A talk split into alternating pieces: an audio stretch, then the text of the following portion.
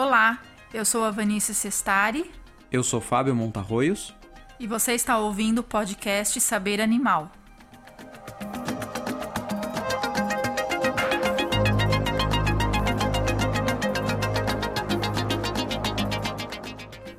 No episódio de hoje falaremos sobre a beluga, que foi vista na Noruega com equipamento preso ao corpo, e sobre o uso de animais na Primeira Guerra Mundial. Na sequência, falaremos sobre uma forma de destruição dos nossos ecossistemas que já está em curso acelerado e que passa um tanto despercebida. Falaremos ainda sobre os ativistas que foram presos em Londres por protestarem em favor do planeta, sobre a ausência de proteção dos animais nas estradas brasileiras e, finalmente, traremos uma notícia reconfortante na causa animalista abolicionista.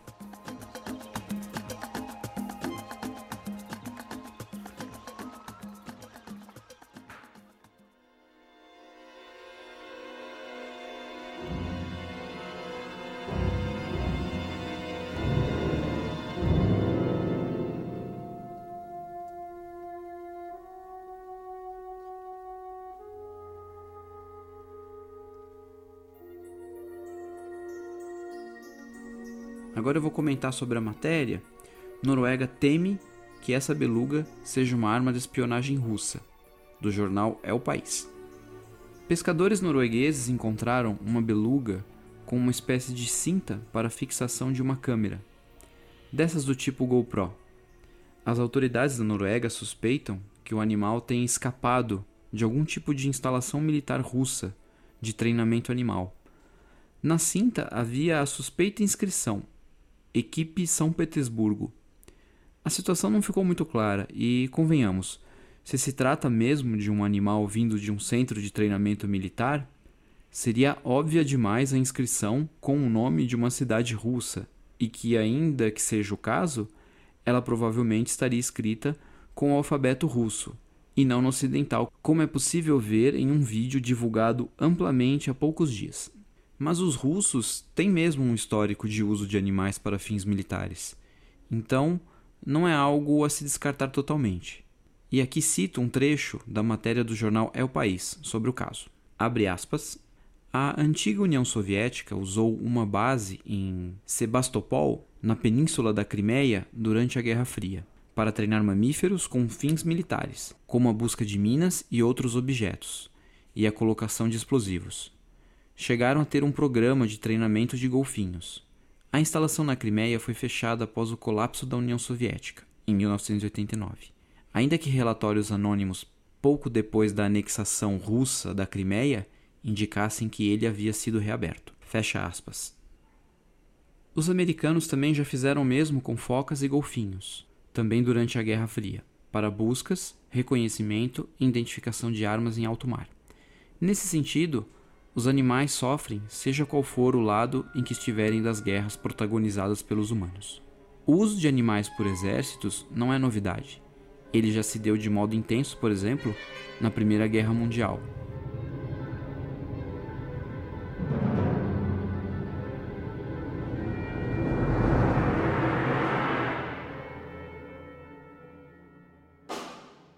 E agora eu vou falar sobre um texto de opinião do Philip Roar no jornal The Guardian, ainda sobre esse assunto do uso dos animais na guerra. 16 milhões de animais foram contra sua vontade, evidentemente, para as zonas de batalha na Primeira Guerra Mundial, que aconteceu entre os anos de 1914 e 1918. Esse número é assombroso, mas, mesmo assim, pouco se falou disso nos livros de história. Eu mesmo nunca tinha me dado conta disso. Esse artigo de opinião de Philip Roari, no jornal britânico The Guardian, apareceu para mim como uma grande revelação. Os animais, que já eram explorados das mais variadas formas, tiveram o mesmo destino numa guerra ainda em processo de modernização, ou seja, com o início de uso de metralhadoras, aviões, submarinos e novas táticas militares. Nesse sentido, os animais ainda desempenhavam funções para as quais não haviam soluções tecnológicas. Eles carregavam equipamento, serviam como mensageiros, ajudavam a espantar a solidão de soldados moribundos, detectavam a presença do mortal gás mostarda, etc. Outros tinham uma função menos cruel. Eram mascotes e com a função de não deixar a moral das tropas caírem ante as aflições da barbárie que as guerras são. A lista de animais que desempenharam algum papel na Grande Guerra não é pequena. Pombas como mensageiras, cães para transporte, mensagem e companhia, porcos como mascotes, canários como detectores de gás mostarda, cavalos e mulas como transporte, burros como transporte e companhia no tratamento de soldados transtornados, patos para treinamento de tiro, baleias, por se parecerem com submarinos vistas de cima, era melhor bombardeá-las por precaução. E o seu abate também fornecia óleo de baleia, que teria diversas finalidades: óleo de rifle, combustível para fornos de trincheira, óleo para proteção de pés, glicerina para produção de bombas. Golfinhos, também para extração de óleo. Vendo essa lista, parece estarmos diante de absurdos e ações sem sentido, que agora soam, como nesse caso da beluga, como exceção ou uma simples curiosidade entre tantas notícias mundo afora. Mas a indústria que explora os animais, qualquer indústria, da carne, automobilística, farmacêutica, etc., se expandiu ainda mais ao longo do século XX, com a predominância do capitalismo e do American Way of Life. O comunismo, ou o socialismo, vale dizer, não seria garantia alguma de liberdade para os animais. Daí que o uso dos animais nas guerras é, como diz o autor, uma mancha na nossa consciência. Só que me parece que ela é só mais uma mancha, pois, como a notícia da beluga, que provavelmente escapou de um campo de treinamento militar russo, as atrocidades contra os animais continuam, mesmo sem o pretexto igualmente injustificável de uma guerra. Esse artigo, de 2018, tem mais de 300 comentários. Os mais votados são um show de horror. Ou seja, esse fenômeno de opiniões abjetas em grandes quantidades em portais de notícias é mundial. Não se trata só do G1, portanto. As opiniões que buscam isentar os atos humanos, os nossos como humanidade, ou que simplesmente anegam não ter relação com algo ocorrido há tanto tempo, predominam. Isso não deixa de ser uma pequena amostra do impacto que esse tipo de notícia e opinião tem sobre as pessoas. Porém, felizmente, algumas pessoas ressaltaram que os animais, como o autor deixa implícito, ao propor que eles deveriam ser mais homenageados, não são heróis, porque eles não escolheram ir para a guerra, nos ajudar a vencer. Eles foram levados à força e morreram e sofreram como todas as outras vítimas. Animais não praticam atos heróicos. Eles apenas morrem ou aliviam a nossa morte, justamente por não terem ambições como, por exemplo, sobrepujar e destruir uma nação inteira. O que os animais teriam a ver com isso?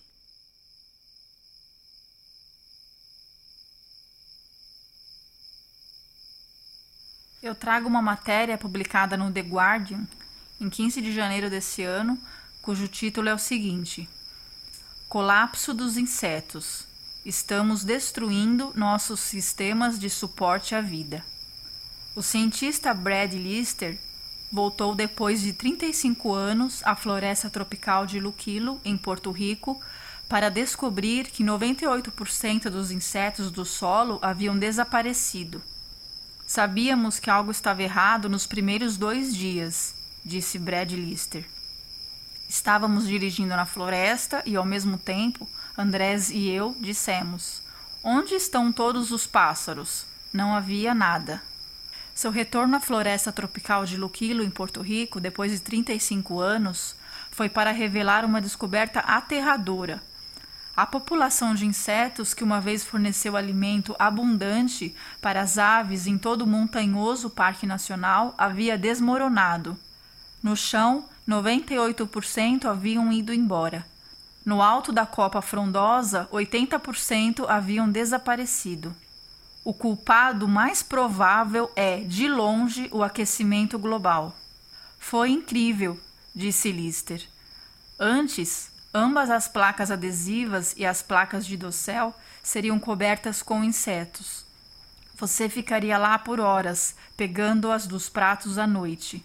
Mas agora as placas descem depois de 12 horas na floresta tropical, com alguns insetos solitários presos ou nenhum. Foi um verdadeiro colapso das populações de insetos na floresta tropical, disse ele.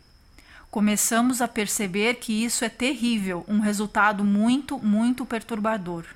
Os insetos da Terra superam os humanos 17 vezes e são uma fundação tão fundamental da cadeia alimentar que os cientistas dizem que uma queda no número de insetos ameaça o, abre aspas, amargedon ecológico, fecha aspas. Quando o estudo de Lister foi publicado em outubro, um especialista chamou as descobertas de hiperalarmante. O trabalho de Porto Rico é apenas um dos poucos estudos que avaliam essa questão vital, mas aqueles que existem são profundamente preocupantes. O número de insetos voadores nas reservas naturais da Alemanha despencou 75% em apenas 25 anos. O virtual desaparecimento de aves em uma floresta australiana de eucaliptos foi atribuído à falta de insetos causados pela seca e pelo calor. Lister e seu colega Andrés Garcia também descobriram que o número de insetos em uma floresta seca no México caiu 80% desde os anos 80. Estamos essencialmente destruindo os sistemas de suporte de vida que nos permitem sustentar a nossa existência no planeta, juntamente com todas as outras formas de vida no planeta, disse Lister. É horrível ver-nos dizimar o mundo natural assim. Não foram os insetos que atraíram Lister para a floresta tropical de Luquilo pela primeira vez, em meados da década de 1970. Eu estava interessado na competição entre os lagartos anoles, disse ele. Eles são o grupo mais diversificado de vertebrados do mundo e até então se tornaram um paradigma para a ecologia e os estudos evolutivos. A floresta imediatamente cativou Lister, professor da Rensselaer Polytechnic University, nos Estados Unidos. Era e ainda é a floresta mais bonita que eu já estive está quase encantada. Há uma exuberante floresta verdejante e cascatas, e ao longo das margens da estrada existem tapetes de flores multicoloridas. Era importante medir o número de insetos, pois esses são os principais alimentos dos lagartos, mas na época ele não pensou muito nisso. Voltando ao Parque Nacional décadas mais tarde, no entanto, a diferença foi surpreendente. Uma das coisas que notei na floresta foi a falta de borboletas, disse ele. Elas costumavam estar ao longo da estrada, especialmente depois que a chuva para, centenas e centenas delas. Mas não conseguimos ver uma borboleta. Desde as primeiras visitas de Lister a Luquilo, outros cientistas previram que os insetos tropicais, tendo evoluído em um clima muito estável, seriam muito mais sensíveis ao aquecimento do clima. Se você ultrapassar um pouco o ótimo térmico dos insetos tropicais, sua condição física simplesmente despenca, disse o cientista. Quando os dados chegaram, as previsões foram confirmadas de maneira surpreendente. O número de períodos quentes com temperaturas acima de 29 graus centígrados aumentaram tremendamente, disse ele. Passou de zero na década de 1970 para algo como 44% dos dias atuais. Fatores importantes em outras partes do mundo, como a destruição do habitat e uso de pesticidas, não conseguiram explicar a baixa das populações de insetos na floresta tropical porto-riquenha, há muito tempo uma área protegida. Dados sobre outros animais que se alimentam de insetos corroboram os resultados. As rãs e os pássaros também caíram simultaneamente em cerca de 50% a 65%, disse Lister. A população de um deslumbrante pássaro verde, que come quase nada além de insetos, caiu em 90%. Lister chama esses impactos de uma cascata trófica de baixo para cima na qual os efeitos colaterais do desaparecimento dos insetos são sentidos através da cadeia alimentar. Eu não acho que a maioria das pessoas tem uma visão sistêmica do mundo natural, disse ele. Mas tudo está conectado e quando os invertebrados estão declinando, toda a cadeia alimentar vai sofrer e degradar. É um efeito de todo o sistema. Para entender a escala global de um colapso de insetos que até agora só foi vislumbrado, Lister diz que há uma necessidade urgente de muito mais pesquisas em muitos outros habitats. Mais dados, esse é o meu mantra, disse ele.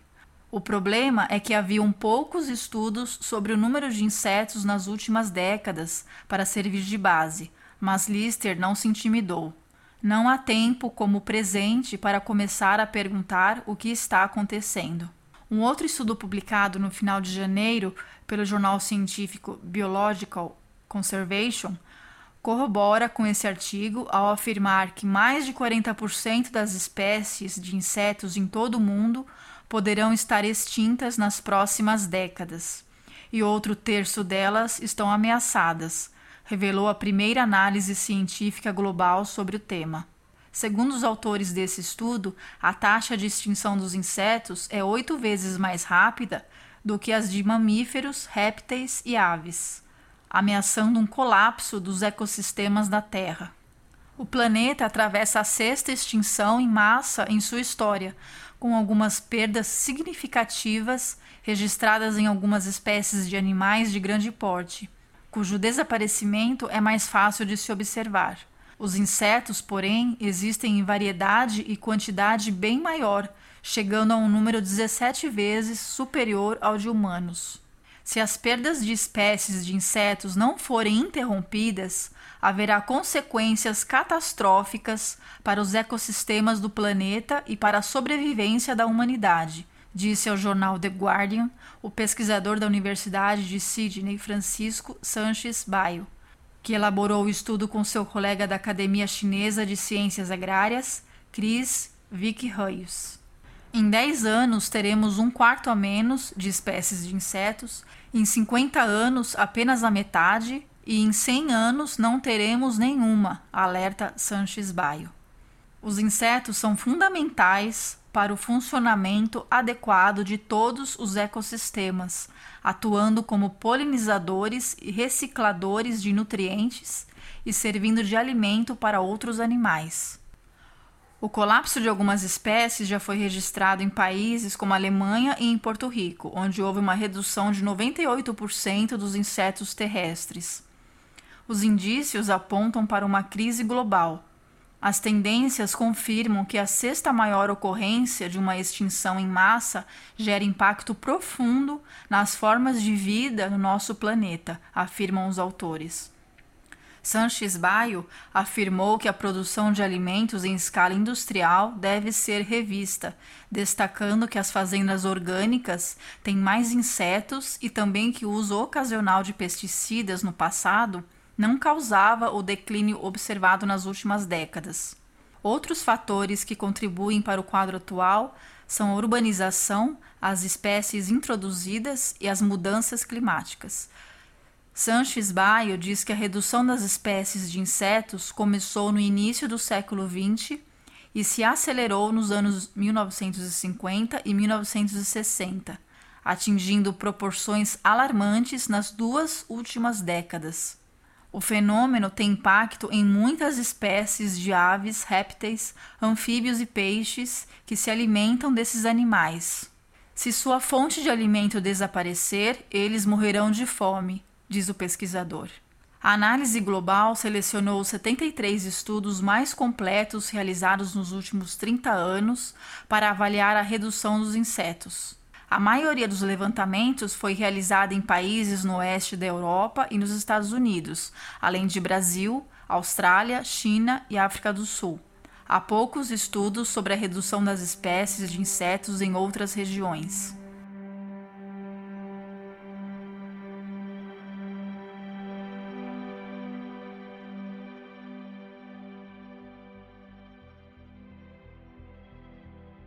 E agora gostaria de apresentar aqui algumas reflexões que eu fiz sobre esse artigo. Os efeitos do aquecimento global são muito mais catastróficos do que alguns imaginam. Os negacionistas climáticos, ou ainda os que deixam o tema de fora da sua lista de preocupações, não têm a menor ideia do perigo iminente que nos assola. O declínio vertiginoso das populações de insetos, até mesmo em regiões protegidas, como as florestas tropicais, indica que essa situação de perigo vai além do uso de pesticidas e agrotóxicos e além da perda de habitat pela agricultura intensiva. A tomada de uma série de medidas emergenciais e duradouras ou permanentes se fazem necessárias, como a adoção de políticas públicas de preservação à vida dos insetos, adoção de medidas eficazes a se refrear o aquecimento global, que é bom lembrar, foi desencadeado pelos insaciáveis desejos humanos. Outra medida importante é a proibição de inseticidas na agricultura, tal qual fez a União Europeia anos atrás na tentativa de colocar fim ao extermínio das abelhas. Ao que parece, no Brasil, dificilmente veremos alguma iniciativa partindo dos governantes nesse sentido, especialmente no setor agropecuário. Somos o maior consumidor de agrotóxicos do mundo inclusive aqueles já banidos em outros países, e continuamos a eleger parlamentares da bancada ruralista. Em 2018, houve um recorde histórico de venenos liberados pelo agronegócio. Foram aprovados 450 registros de agrotóxicos no governo de Michel Temer e a senhora Tereza Cristina, a chamada musa do veneno, assumiu no atual governo federal o comando do Ministério da Agricultura, Pecuária e Abastecimento, já tendo sido liberado só neste ano e até o presente momento mais de uma centena de novos agrotóxicos, que evidentemente trazem impactos severos na saúde animal, seja humana ou não humana, além da ambiental, pela contaminação do solo, da água e do ar. Não só os moradores e trabalhadores do campo são diretamente atingidos com a chuva de veneno, mas os animais ditos de produção, além dos peixes, que são mortos para o consumo de suas carnes, também estão sendo envenenados. As carnes e os derivados de origem animal, ovos e laticínios, são mais contaminados por agrotóxicos do que os vegetais, conforme apontam diversos estudos médicos na literatura internacional.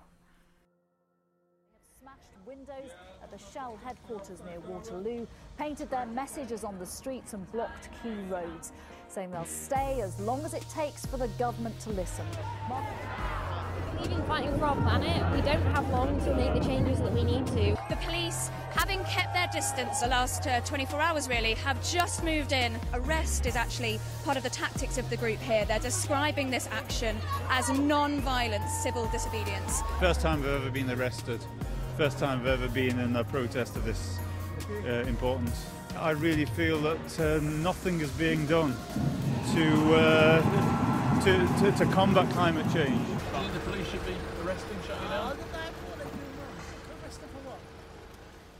E uma notícia interessante também para comentar nesse episódio é sobre as milhares de pessoas que estão fechando vias importantes em Londres e de outras cidades europeias também. Para forçar, nesse caso, o governo britânico a se comprometer com a emissão zero até 2025 de gases que agem sobre o aumento do efeito estufa. O protesto é pacífico, usando apenas a desobediência civil como estratégia de ação. E as prisões, que ocorrem a centenas, se dão com as pessoas sendo carregadas até a área em que são detidas. Não há tiros, porradas e bombas contra os manifestantes como costuma ser comum no Brasil, a depender do tipo de protesto, claro. O movimento atende por rebelião contra extinção. E não se engane, não se trata apenas da já visível extinção de espécies de animais e insetos, mas também da extinção da própria espécie humana. Por aqui, no Brasil, infelizmente esse movimento ainda não chegou. E se chegar, terá o mesmo tipo de recepção por parte da imprensa e pela extrema-direita, que assumiu o poder recentemente. Lá vem os desocupados. Vão atrapalhar o trânsito o comércio vai perder em vendas, etc, etc. Outras demandas dos vândalos, quer dizer, manifestantes, porque quando é na Europa o adjetivo é outro, são que os governos digam a verdade sobre as mudanças climáticas em conjunto com a imprensa e que seja criada uma Assembleia Cidadã para que ela faça parte, de modo ativo, das decisões governamentais em direção às reivindicadas mudanças. Esse último tópico é interessante, porque os políticos eleitos a princípio, são nossos representantes, certo? Afinal, eles foram eleitos por voto popular para proteger o interesse público e o bem comum. Mas não é o caso aqui e no resto do mundo, onde o lobby de grandes empresas prevalece sobre qualquer outro tipo de demanda. Mas uma novidade que talvez esteja passando batido, conforme observa o autor João Camargo para o jornal Português Público, é que os ativistas envolvidos nessas ações estão dispostos a irem presos. De fato estão, como disse anteriormente. E por isso mesmo representam um novo tipo de, entre aspas, ameaça aos governos que novamente buscam defender interesses, basicamente de grandes corporações. Vai aqui uma citação do autor sobre o assunto. Abre aspas. Esse tipo de ação e movimento pretende tirar das mãos dos governos e das instituições um dos maiores poderes que estes exercem sobre as populações: o poder da repressão. Se as pessoas estiverem disponíveis para sofrer as consequências legais que a ação política direta implica, pervertendo a capacidade dos governos de reprimi-las, o nível de empoderamento popular possível é alto. A exemplo de movimentos como pela independência da Índia, pelos direitos civis nos Estados Unidos e das sufragistas. Fecha aspas.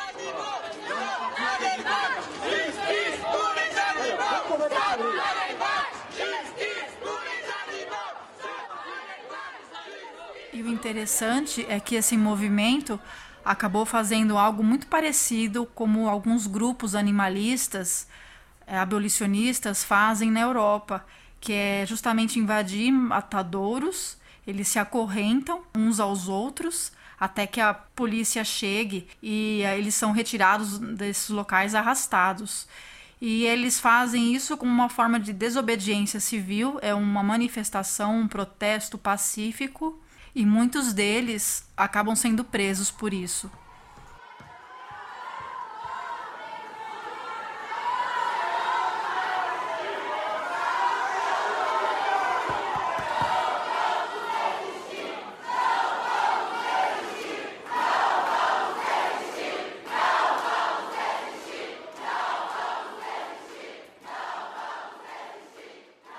Os ativistas e os movimentos progressistas, de um modo geral, têm muito a aprender com a causa animal. Quem quiser pode buscar mais informações sobre a atuação dos animalistas, por exemplo, no embate da Assembleia Legislativa de São Paulo em favor do PL 31, ano passado, que buscava impedir a exportação de animais vivos para outros países, algo que infligia ainda mais sofrimento aos animais que tinham como destino a morte.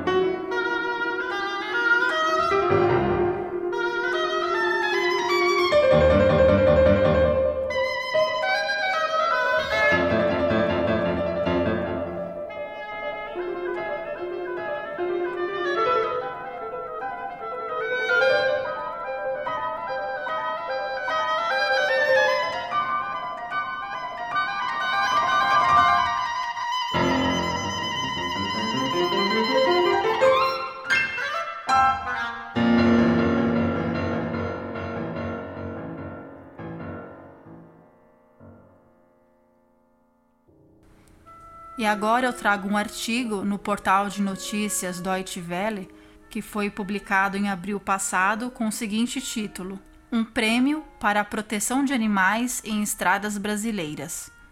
A bióloga brasileira Fernanda Abra, de 33 anos, sabe o que irá dizer à plateia internacional quando subir ao palco para receber o prêmio Future for Nature. Abra falará ao público sobre o país de onde vem ressaltando que, apesar de ser dono da maior biodiversidade do mundo, o Brasil planeja seu crescimento sem levar essa riqueza em conta.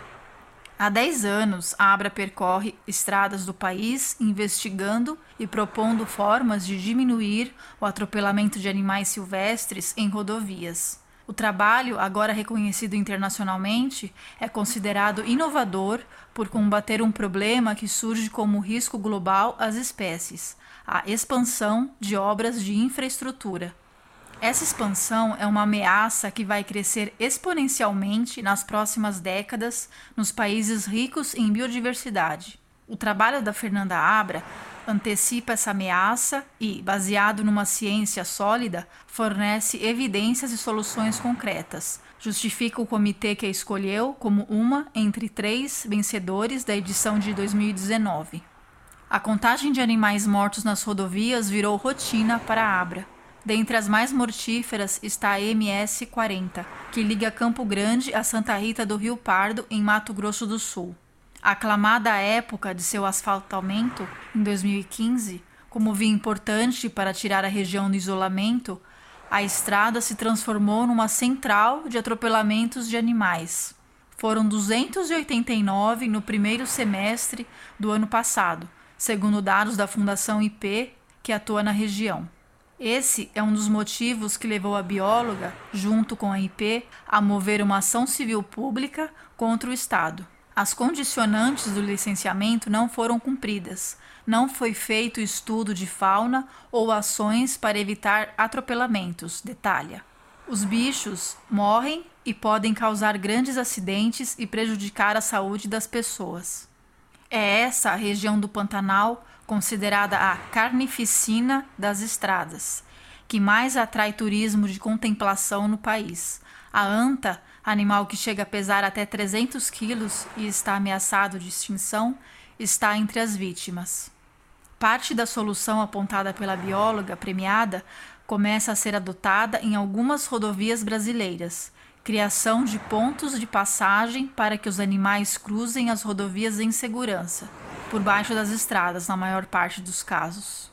Só no estado de São Paulo, foram registrados 28 mil acidentes envolvendo animais e vítimas humanas entre 2003 e 2013, segundo dados da Polícia Militar Rodoviária. Um estudo que acaba de ser finalizado por Abra estima que 38 mil mamíferos de médio e grande porte morrem por ano em rodovias pavimentadas paulistas. O levantamento faz parte da pesquisa de doutorado de Abra, que está em fase final. Com base em modelagem computacional e registros de casos, o trabalho tenta prever possíveis locais de atropelamento nas estradas paulistas, de acordo com as variáveis ambientais. Os resultados podem salvar vidas de capivaras, onças pardas, lobos guará, jaguatiricas, raposinhas do campo, além de motoristas e passageiros. Todo esse esforço é para promover uma mudança de cultura no país, fazer com que administradores de rodovias entendam que é importante integrar a dinâmica de fauna ao planejamento das estradas, afirma Abra. É possível reduzir o impacto, é o que vemos no nosso monitoramento. Cada animal que usa uma passagem de fauna é motivo de comemoração, diz sobre o efeito das estruturas implantadas em estradas. Depois de receber o prêmio na Holanda, a bióloga voltará ao Brasil para cumprir o plano de aplicar os 50 mil euros recebidos pela Fundação Future for Nature. O dinheiro vai custear o treinamento de quem trabalha com engenharia nas estradas, agências de meio ambiente e de transporte pelo país. Existe um despreparo de órgãos públicos, que precisam ser mais rígidos e oferecer um roteiro às empresas que constroem as rodovias, diz Abra sobre a importância da capacitação.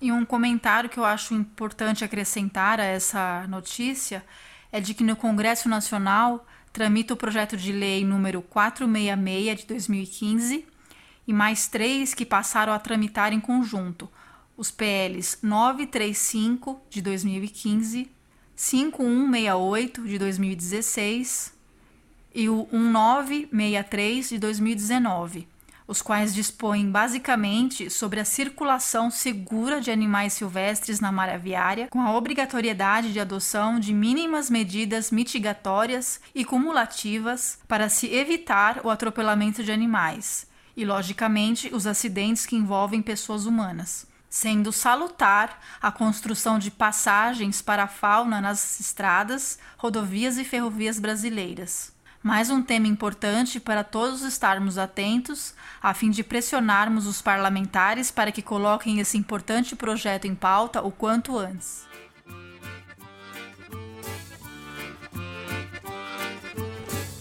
É verdade, meu senhor, essa história do sertão Padre Vieira falou que o jumento é nosso irmão. Hom, hom, hom, hom, hom, hom. O jumento é nosso irmão, quer queira ou quer não. O jumento sempre foi o maior desenvolvimentista do sertão. ajudou o homem na lida diária, ajudou o homem, ajudou o Brasil a se desenvolver.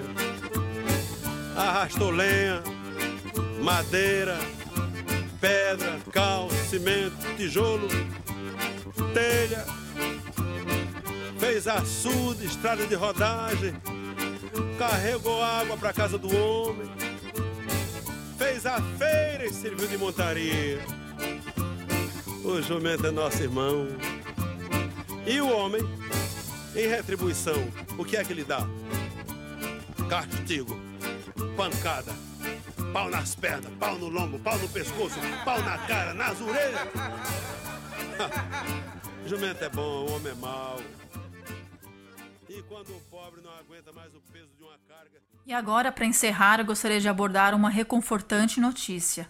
É o tipo de acontecimento que faz com que possamos tomar um fôlego e uma dose extra de força e coragem para seguirmos em frente na defesa incondicional dos animais. Depois de intensa mobilização de ativistas e defensores dos direitos animais, em novembro de 2018, a Justiça Federal da Bahia concedeu liminar proibindo o abate de jumentos no estado, e um mês depois, a Justiça Federal de São Paulo proibiu, também liminarmente, o abate de jumentos em todos os estados do Nordeste, além do estado da Bahia. Conforme divulgado pela Frente Nacional de Defesa dos Jumentos, que é um movimento social composto por ONGs animalistas, ativistas independentes e profissionais diversos, os animais estavam sofrendo maus tratos numa fazenda arrendada por chineses no estado da Bahia. Inclusive fêmeas prenhes e filhotes vinham sido mantidos em condições cruéis, sem acesso à água, alimentação e cuidados veterinários, onde centenas deles morreram de sede e inanição à espera de serem abatidos, a fim de terem suas peles arrancadas para comércio com o mercado chinês. Pois da pele do jumento se produz uma gelatina chamada Aizi para uso da medicina tradicional chinesa sob a crença de conter excelentes propriedades curativas. O alto preço desse produto faz os consumidores desavisados acharem que, se é caro, deve funcionar.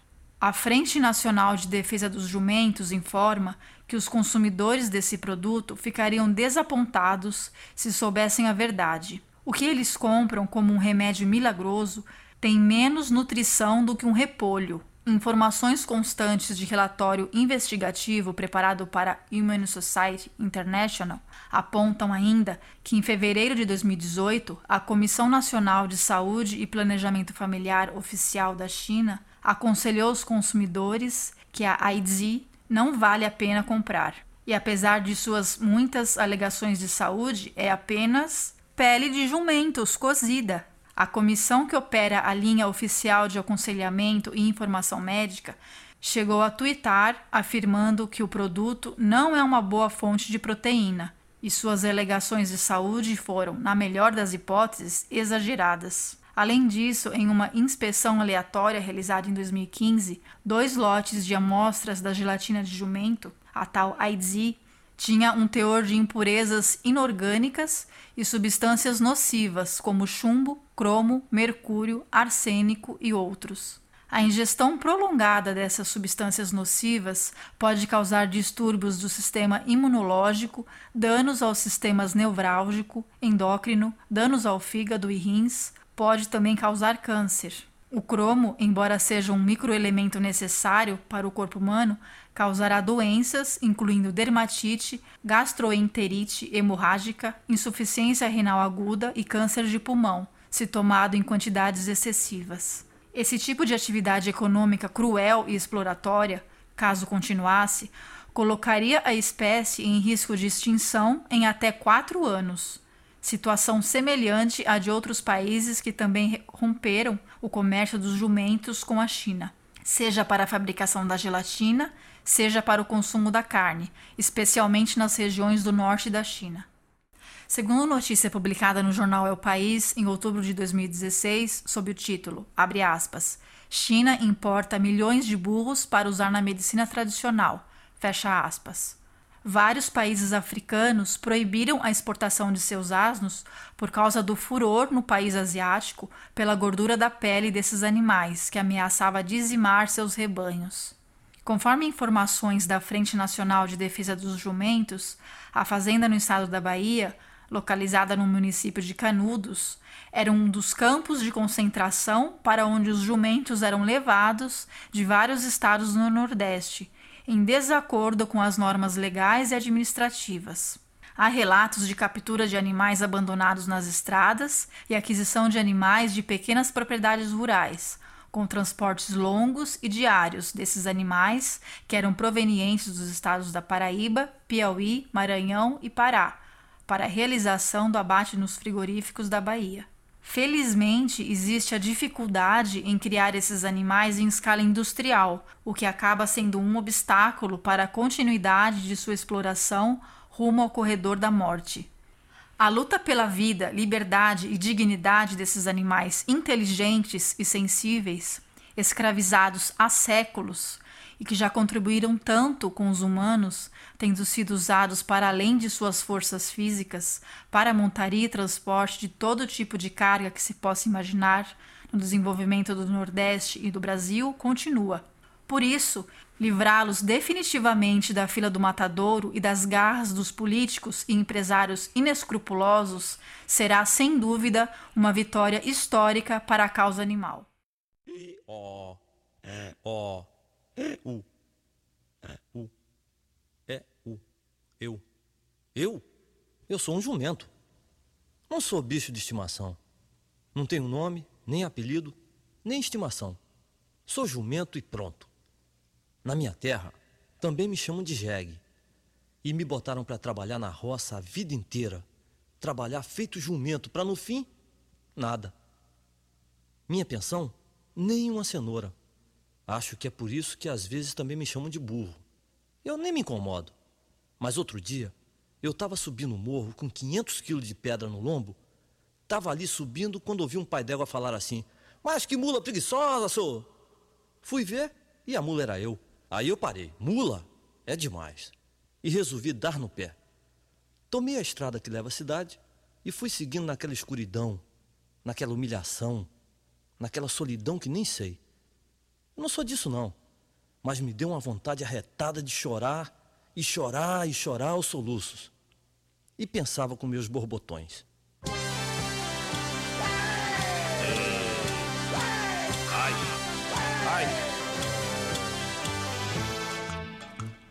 Jumento não é, jumento não é, o grande malandro da praça. Trabalha, trabalha de graça, não agrada ninguém, nem nome não tem. É manso e não faz pirraça. Mas quando a carcaça ameaça rachar, que coisas, que coisas, que coisas que dá. Jumento não é, jumento não é, o grande malandro da praça. Trabalha, trabalha de graça, não agrada ninguém, nem nome não tem. É manso e não faz pirraça. Mas quando a carcaça ameaça rachar, que coisas, que coisas, que coisas. E por falar em história, a Frente Nacional em Defesa dos Jumentos lembra da importância histórica desses animais no Brasil, que está não só relacionada à questão econômica e cultural, mas também ao vínculo afetivo estabelecido entre os trabalhadores do sertão com esses animais.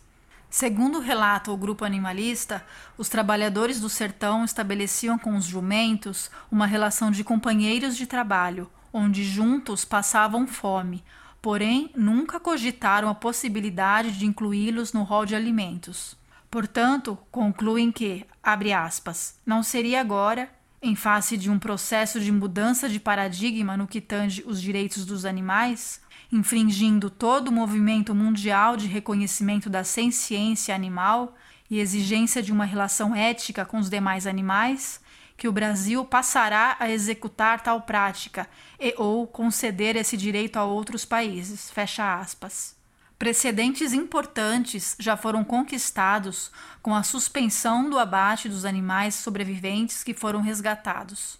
Em março deste ano, a União Federal e o Estado da Bahia foram intimados pelo Poder Judiciário a dar assistência e proteção aos jumentos com a garantia de abrigo, alimentação, cuidados diários necessários e assistência médica veterinária aos animais que estejam nos municípios baianos.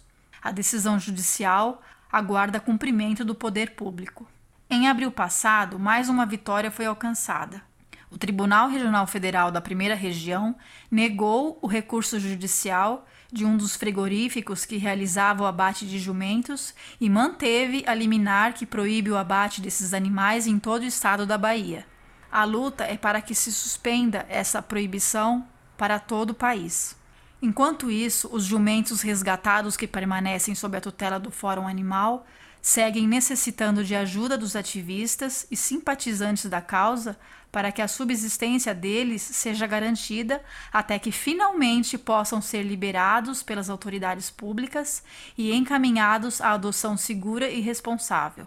Os custos envolvidos para assistência e cuidados dos 800 animais são bastante elevados e a cada quatro ou cinco dias é preciso comprar feno para os animais se alimentarem.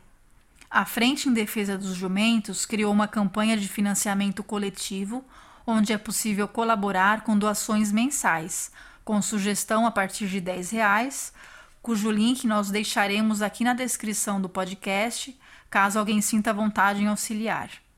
Também é possível se candidatar para adotar um jumento ou ainda divulgar a causa para que chegue ao conhecimento de mais pessoas que possam apoiá-la. Deixaremos também o link das redes sociais da frente, onde é possível conferir estas e outras informações adicionais. Paralelamente a mais essa árdua batalha no ativismo animalista, tramita na Câmara dos Deputados o PL de número 1218 de 2019 que torna o jumento patrimônio nacional, visando proibir o seu abate em todo o território nacional. Outra forma de ajudar é pressionar Rodrigo Maia, presidente da Câmara dos Deputados, para que coloque esse PL em pauta para votação.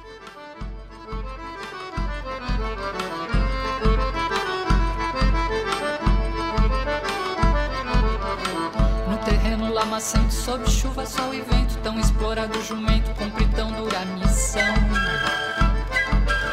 Trabalhador sem pagamento, exaurido e sedento, ultrajado jumento carregador do sertão.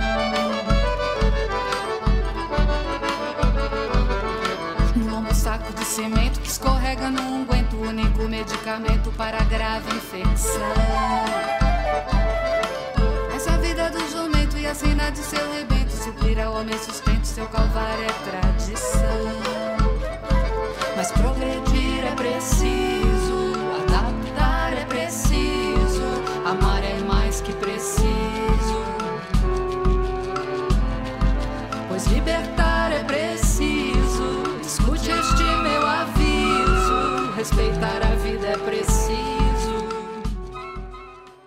Agradecemos aos nossos ouvintes por nos acompanharem até aqui. Estejam sempre à vontade para comentários, críticas ou sugestões. E até a próxima! O animal é muito lento e necessita de alimento, produz muito excremento, a moto é a solução. O homem usa o argumento de que não é mais intento usá-lo para seu sustento, já não tem qualquer razão.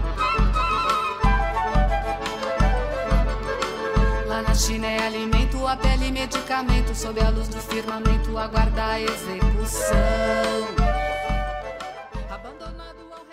E não deixe de acessar o site saberanimal.org e nos seguir nos agregadores para podcast, nos acompanhar no Spotify, no Google e também no iTunes. Tchau, tchau, pessoal. Tchau!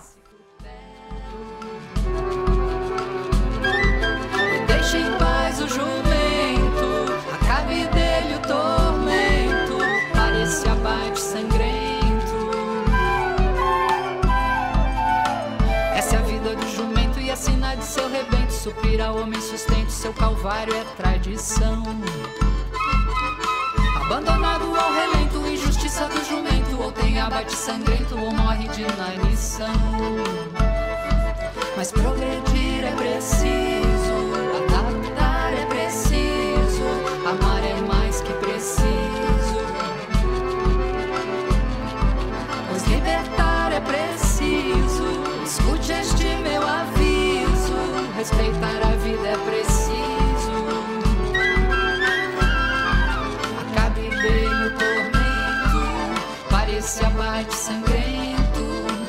Deixa em paz o jumento